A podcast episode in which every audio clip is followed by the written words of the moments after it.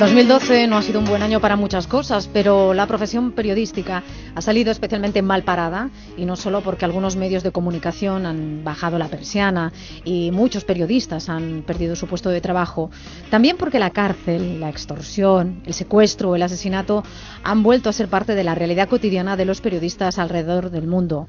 Lo destaca en su balance anual Reporteros sin Fronteras y saludamos a Gervasio Sánchez. Buenos días. Hola, buenos días. Este balance habla de 2012 como el año más mortífero para los periodistas en los últimos 17 años. Tú, Gervasio, formas parte de la Junta Directiva de Reporteros Sin Fronteras y conoces bien esos datos por, eh, por el informe, también por tu trabajo, por cómo ejerces tú tu trabajo. ¿Qué ha pasado este año? ¿Por qué hemos llegado a esta situación? Bueno, lo describe Reporteros Sin Fronteras como una hecatombe para los protagonistas de la información. Hablamos de 88 periodistas y 47 periodistas ciudadanos asesinados 879 detenidos, casi dos millares han sido agredidos o amenazados, otros 38 han sido secuestrados, además de casi 200 detenidos. Solo en el año 2007 nos acercamos a cifras parecidas. Hmm. Además, de, muchos, de muchas de estas muertes, detrás de estas cifras están eh, países con conflictos armados, ¿no? La cobertura de estos, de estos conflictos, países como mm, Somalia, Pakistán o Siria, que definís como un cementerio para la información. Sí, estos tres países, y yo incluiría incluso México, son los más peligrosos del mundo para los trabajadores de la prensa. Los periodistas están en el punto de mira de todos los grupos armados y son el objetivo permanente de secuestros. La impunidad de la que gozan los autores, se dice en el informe de Reporteros Sin Fronteras, favorece que continúen, evidentemente, estas violaciones del derecho a la libertad de información. Los autores están casi siempre ligados al crimen organizado, relacionado con las mafias o el narcotráfico, las milicias mm. islámicas radicales o en algunos casos directamente vinculados con los estados. Dices que el periodismo está en el punto de mira de, quienes los acosan de esta manera, pero también los internautas y, aquellos ciudadanos que son recogen con sus cámaras en los móviles el testimonio de, algunas de esas barbaridades, ¿no? Esas personas también también hay que contarlas, ¿no? Sí, bueno, en la propia Reporteros Sin Fronteras establece una diferencia entre periodistas a secas, eh, aquellos que acostumbran a trabajar con los medios de comunicación como asalariados o freelancers, y los mm. periodistas ciudadanos, que son hombres y mujeres que ejercen la labor de reporteros narrando lo que ocurre, tomando fotografías o haciendo vídeo y que documentan los acontecimientos bélicos del día a día en lugares donde no hay periodistas, eh, digamos, eh, tradicionales, ¿no? Sí, sí, profesionales. Profesionales. Está ocurriendo en, en, bastantes países y en estos momentos, por ejemplo, en amplias zonas de Siria, si no fuera por estos periodistas, seguramente no tendríamos ni sola información. No sé, te, tú lo debes tener constatado, ¿no? Cuanto más vuelta de tuerca se da contra los periodistas, cuanto más se les reprime, más ciudadanos salen, porque mm, van aumentando exponencialmente en estos países el número de ese tipo de ciudadanos comprometidos, ¿no? Que, que filman, que dan testimonio de, de lo que pasa. Sí, es cierto, ¿no? Eh, solamente hay que ver el número de muertos que ocurrió con este tipo de periodistas considerados ciudadanos. En el 2011 hubo cinco periodistas muertos y este mm. año, este año que todavía no ha acabado, van 47, es decir, Fíjate. 740% más, ¿no? Eh, evidentemente esto está ocurriendo porque en amplias zonas de, Siria, Pakistán, Somalia están siendo cada vez más cubiertas por este tipo de periodistas. Yo creo que por dos razones. Una, porque las dificultades para llegar a estos lugares eh, son cada vez mayores y también porque por la de Siria, la de Siria, lo digo con todas las palabras, de la prensa por olvidar conflictos que no interesan estratégicamente. Sí, esto lo vamos a hablar en la sección de hoy también. Eh, hablar de muertes es duro, mm, pero no podemos ni queremos tampoco, Gervasio, olvidarnos de los 38 periodistas que han sido secuestrados, de los 78 que han tenido que exiliarse y de quienes han sido agredidos, recibido amenazas. Tú lo mencionabas en, como balance de, ese informe, cómo condiciona ejercer su profesión a mucha gente en el mundo, ¿no? Cómo lo sufren. Sí, bueno, es, es increíble, ¿no? Que, que, verdaderamente haya tantas personas vinculadas a la prensa perseguidos eh, y agredidos y recibiendo amenazas continuamente y luego por otra parte que haya tanta gente dispuesta a, jugársela, ¿no? Porque también está, es verdad que, que la desidia de los medios de comunicación no, no varía la actitud de muchos hombres y mujeres que están acudiendo a lugares conflictivos para, para ejercer uno de los derechos más sagrados que es el derecho a la información y uno de, las, de los derechos de la, de la sociedad estar informada y que son los que denotan mayor salud de las sociedades democráticas, el buen funcionamiento del periodismo. Si echamos la vista atrás y comparamos este balance con el de años anteriores, parece que el relato de, de la verdad incomoda más que antes. Esto es preocupante, por supuesto, para nosotros, pero también para la ciudadanía.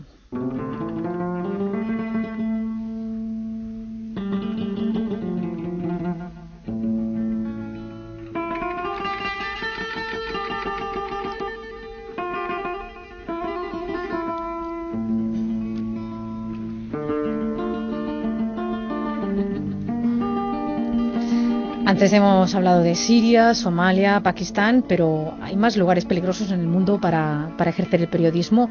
¿Hacia dónde más tenemos que mirar si los situamos esos puntos en un mapa, Gervasio? Bueno, hemos hablado de México, que para mí se formaría con, Siria, Pakistán y Somalia el póker de países más peligrosos. También Brasil, que hay cinco periodistas muertos en el año 2012. Honduras es un país muy peligroso para los periodistas. Y luego eh, otros países donde hay un número muy alto, elevado de periodistas encarcelados, como son Turquía, China o Eritrea. Sí. En esta mesa lleva un ratito escuchándonos Mónica Bernabé. Es una periodista freelance que ha conocido en los últimos seis años de primera mano la realidad de, ese país, de Afganistán. Hola Mónica, ¿qué tal? ¿Cómo estás? Hola, buenos días. ¿Qué hay detrás de, estos datos que estamos hablando? Porque estamos dando cifras, pero ¿qué hay detrás de todo esto? ¿Por qué los periodistas se han convertido en un blanco para las partes enfrentadas en Afganistán? Bueno, en Afganistán las cifras de periodistas o los periodistas más atacados son los periodistas locales, ¿no? Eh, los periodistas afganos. Los periodistas internacionales yo creo que se tiene un cierto mayor respeto eh, pero no se sabe qué puede pasar en el, en el futuro. Y este año hemos encontrado ejemplos que informaciones que no gustaban al gobierno afgano pues el gobierno afgano ha empezado a poner problemas a medios tan importantes como The New York Times, porque consideraban que The New York Times está ofreciendo información demasiado negativa, dice el presidente afgano, sobre lo que pasará en Afganistán después del 2014 cuando se retiren las tropas internacionales. Es decir, hay que pasar, hay que ver qué ocurrirá en Afganistán cuando la situación empieza a empeorar, ¿no? que es lo que yo creo que va a ocurrir, ojalá me equivoque, y, los medios internacionales eh, difundan esa información, ¿no? ¿Qué ocurrirá con los periodistas extranjeros y también locales, lógicamente, que están sobre el terreno? Gervasio, eh, Mónica y tú os conocéis perfectamente.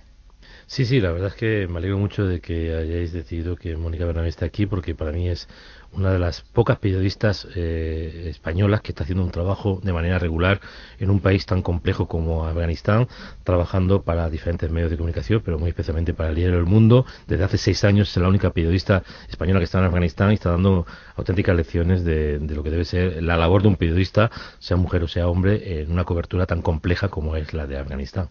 Yo voy a hacer una pregunta que, quizá para ti, Gervasio, está de más, pero a mí me fascina porque la tengo aquí a mi lado y es una chica menudita mm, que yo me imagino, no me imagino las precauciones, cómo te preparas para salir a, cubrir una noticia en un país como Afganistán, que recordemos, bueno, pues es un país eh, asolado por eh, un conflicto, con malas comunicaciones, con un montón de riesgos. Pues yo la verdad, el hecho de ser menudita, como tú dices que lo soy, doy fe de ello, yo creo que es un punto a favor. Eh, una mujer mucho más grande que yo llamaría la atención en Afganistán. Por otra parte, eh, realmente las facciones de las mujeres afganas y las facciones de, las españolas somos muy, muy, similares y eso yo creo que es una carta a jugar en el caso de Afganistán y en, y en mi caso, ¿no? Para poder moverme con mayor facilidad, ¿no? Lógicamente no voy vestida de occidental, voy vestida eh, de forma local y eso no porque me guste, sino porque me facilita mi, mi trabajo. Eh, y el hecho de ser mujer, a pesar que eh, muchas personas puedan creer que el hecho de ser mujer y trabajar en Afganistán puede ser una complicación, yo creo que también es una cierta ventaja, porque a la hora de, de camuflarte, por una parte es mucho más fácil, y por otra parte, aún en Afganistán se consideran que las mujeres son inofensivas entre comillas, es decir, no se va a, sospechar tanto de una mujer como de, un hombre. En ese sentido yo creo que bueno que tenga, tengo las de ganar. Me comentabas que antes de empezar me comentabas que a muchas zonas del país te tienes que trasladar o intentas hacerlo por, eh, por avión porque las carreteras son inseguras precisamente por los secuestros, ¿no? entre otras muchos riesgos que, que sí, De hecho, mm, yo diría que Afganistán es inseguro todo el país excepto las, los, las principales ciudades y tal vez las capitales de las capitales de provincias. Fuera de las capitales de provincia, yo creo que cualquier zona en Afganistán, cualquier zona rural es peligroso, ¿no? Tanto para un periodista afgano como para un periodista extranjero.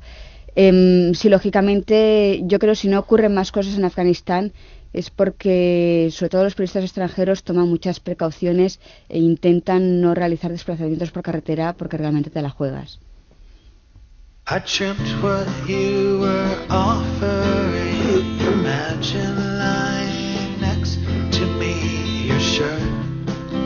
Hacer balance es casi obligatorio cada vez que termina un año, pero eso no debe hacernos perder el pulso de la actualidad, de lo que sucede a nuestro alrededor y es además analizable desde el punto de vista periodístico. Vamos a dedicar unos minutos a una noticia que hace muy pocos días abría todos los informativos. Estaba en el gimnasio y escuché como siete explosiones. El profesor nos dijo que nos juntásemos todos en una esquina y empezamos a llorar. Entonces los profesores nos dijeron que nos metiésemos en el despacho porque ahí nadie podría encontrarnos. Son las voces de los niños que el pasado 14 de diciembre relataban ante los micrófonos y las cámaras de todo el mundo lo que habían vivido en la escuela infantil Sandy Hook de Newtown, en Connecticut, en los Estados Unidos. Un joven había entrado en el colegio después de matar a su madre con un arma en la mano y el resultado ya lo sabemos todos, ¿no? 27 muertos, 20 de ellos niños de entre 5 y 10 años. Pedro Solera es doctor en redacción periodística de la Universidad Complutense de Madrid, es también escritor, su último libro se titula El sol como disfraz, de la editorial Alfaguara. Buenos días, Pedro. Buenos días. Le hemos invitado hoy a Vivir que son dos días para que nos ayude a entender cómo un suceso como este, aparentemente local, atroz, a todas luces, llega a abrir los informativos de medio mundo y nos tiene obsesionados y marcando la pauta informativa de, todo el mundo. Y hemos querido destacar esta noticia porque sería difícil encontrar a alguien que no conociera lo sucedido, lo sucedido o tuviera una opinión al respecto. Pero nadie sabe lo que ocurrió unos días después, tan solo unos días después, en el este de Afganistán, donde 10 niñas de entre 9 y 11 años murieron al explotar una mina mientras recogían la leña. Mónica, ¿alguno de los medios para los que trabajas, tú que estás ahí en Afganistán, trabajas para diferentes medios de comunicación, te pidió que hicieras algún tipo de, información, no sé, desplazarte al lugar de los hechos, eh, hablarnos de la, del contexto familiar de estas niñas, de cómo vivían, de, de las minas que siguen plantadas en el país? Em, bueno, el periódico El Mundo, que es para el que trabajo normalmente, sí que me pidió que escribiera una noticia sobre, esta, sobre este hecho. Eh, lo de desplazarme al lugar de los hechos, igualmente, aunque me hubieran pedido, me era bastante improbable ¿no? que pudiera hacerlo por lo que he comentado antes, por la dificultad de llegar a determinadas zonas y más una zona rural como, como esta, ¿no? donde había ocurrido el, incidente. ¿no? Pedro, ¿tiene algo que ver en la atención que se le ha prestado a esta noticia el reparto de la información en el mundo o el trabajo de las grandes agencias de noticias? Desde luego, eh, todo se deduce de lo que ha estado contando Mónica. Eh, cubrir una información como la de Estados Unidos, por terrible que sea, es eh, casi inevitable porque no hay medio informativo que no tenga una agencia que esté cubriendo eso en directo o con todos los medios. Hmm. Y cubrirlo de Afganistán, pues es, como muy bien explicado Mónica, dificilísimo y en todo caso carísimo. Eh, eso responde a, como saben todos los periodistas, a un reparto de, las, de la información del mundo que se produjo tras la Segunda Guerra Mundial, igual que en la conferencia de Yalta se repartió el mundo entre las grandes, entre las grandes potencias, también se repartió el mundo entre las grandes eh, agencias informativas y los grandes medios informativos, como determinó el informe McBride de la UNESCO en, los años 70. Eh, de tal manera que el desequilibrio de la información es extraordinario. Ha habido países que han intentado zafarse de eso con criterios, por otra parte, periodísticos distintos a los nuestros, como puede haber sido Rusia, Irán, la propia Cuba, etcétera, etcétera. Pero el caso es que tenemos mucha información de lo que sucede en Estados Unidos, casi lo que inevitablemente, y no la tenemos de sitios escondidos, ¿no? No es solo, no, perdón, no es solo, perdón, no es solo una cuestión de reparto de la información, también es una cuestión de, de ser propenso a escuchar ciertas informaciones, más propenso que otras, ¿no?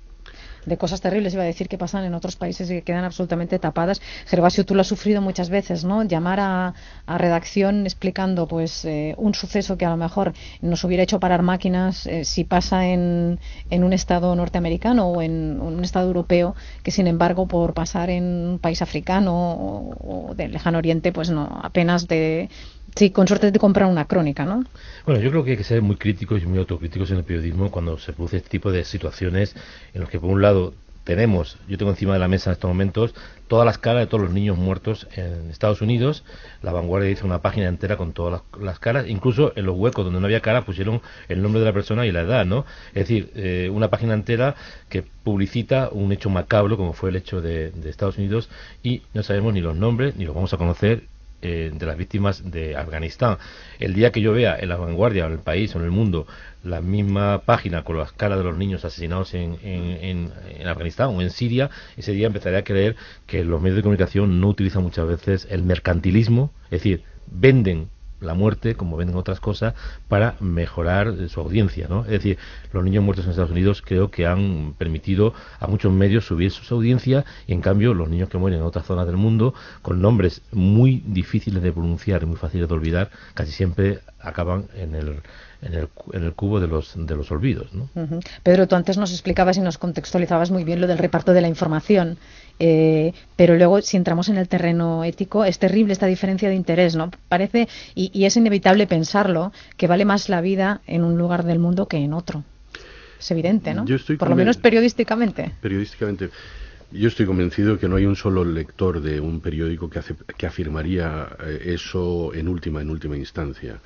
Eh, lo que creo es que mm, es una cuestión, es un proceso mental, perdón por ponerme pedante.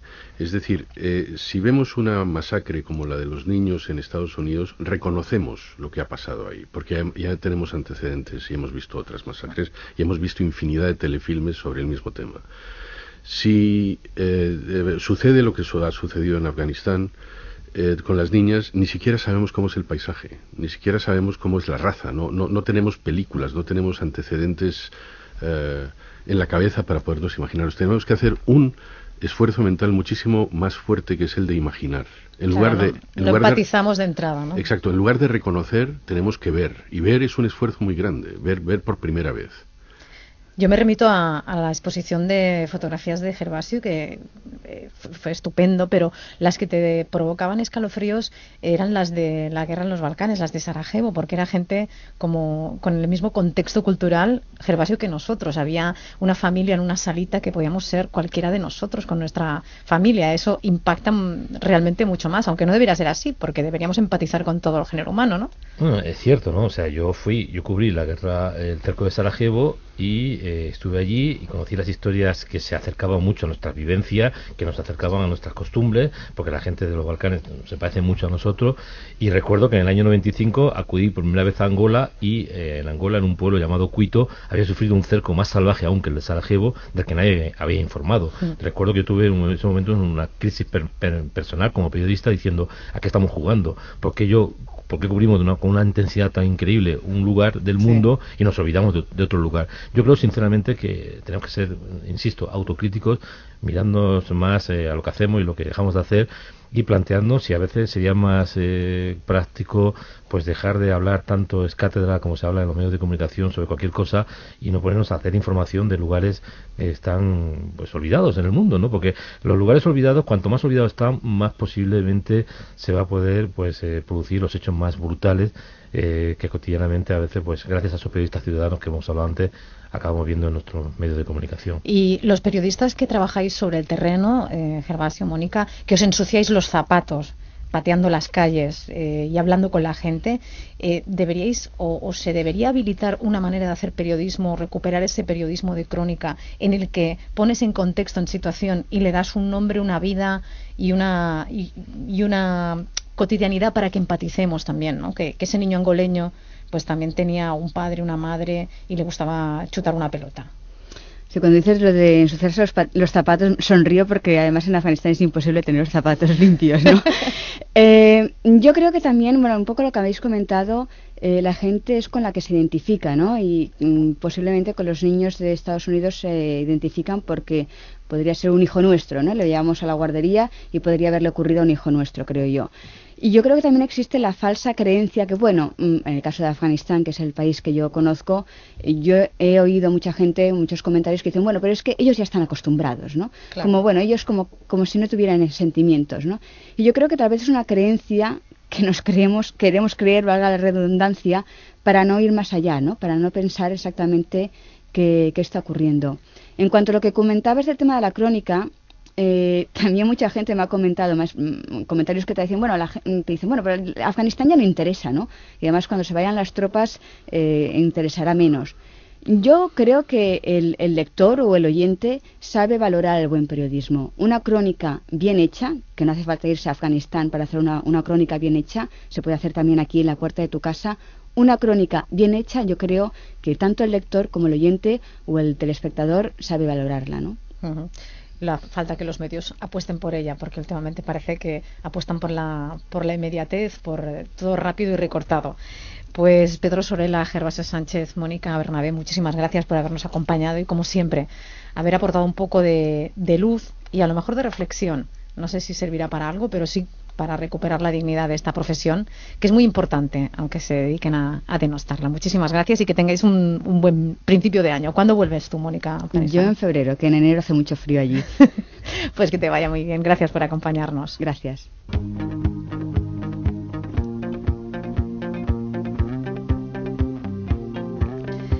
Y ahora el tiempo del blog sonoro, La Buena Prensa, en el que Miguel Ángel Jimeno, profesor de periodismo de la Universidad de Navarra, nos recuerda cada 15 días por qué es necesario el periodismo y periodistas que hagan bien su trabajo. Fernando González Urbaneja, durante muchos años presidente de la Asociación de la Prensa, dijo en un congreso, en las redacciones, la mejor escuela para los jóvenes es aprender de la experiencia de los viejos.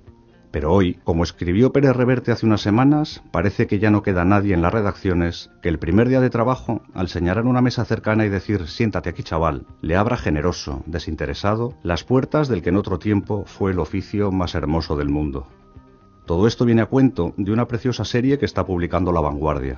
Se titula Cuando la edad es un plus, y en ella, cada domingo, se retrata y se relata la plenitud vital, la creatividad, la capacidad de ampliar fronteras de un puñado de veteranos.